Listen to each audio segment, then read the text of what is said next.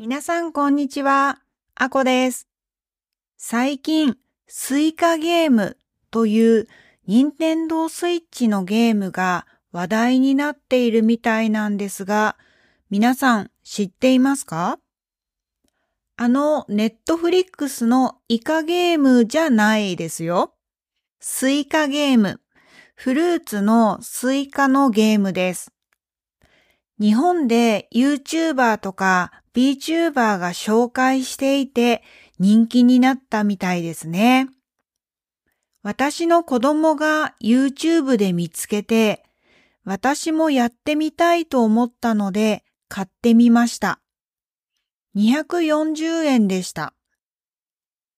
スイカゲームはとてもシンプルなパズルゲームです。テトリスとかぷよぷよみたいに決められた大きさの箱があって、その中にフルーツを入れていきます。フルーツは11種類あるんですが、一番小さいフルーツがさくらんぼ、チェリーですね。次がぶどう。一番大きいフルーツがスイカです。例えば、さくらんぼとさくらんぼが隣に来たら、一つのぶどうになります。そうやって同じフルーツを隣にして、どんどん大きいフルーツにしていくんです。このゲームのゴールは、んなんでしょうね。どうなったらゲームクリアなのかよくわからないんですが、フルーツを大きくするとスコアが増えるし、一番大きいスイカを作るのは結構難しいんです。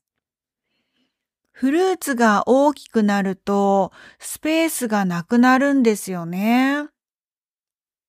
このゲームのゴールはわからないんですけど、ゲームオーバーになるのは箱にフルーツがいっぱいになってしまった時です。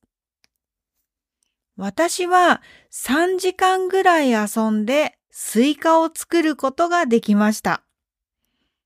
私の子供たちはまだスイカまで行ったことがなかったので、みんなでおーってなりました。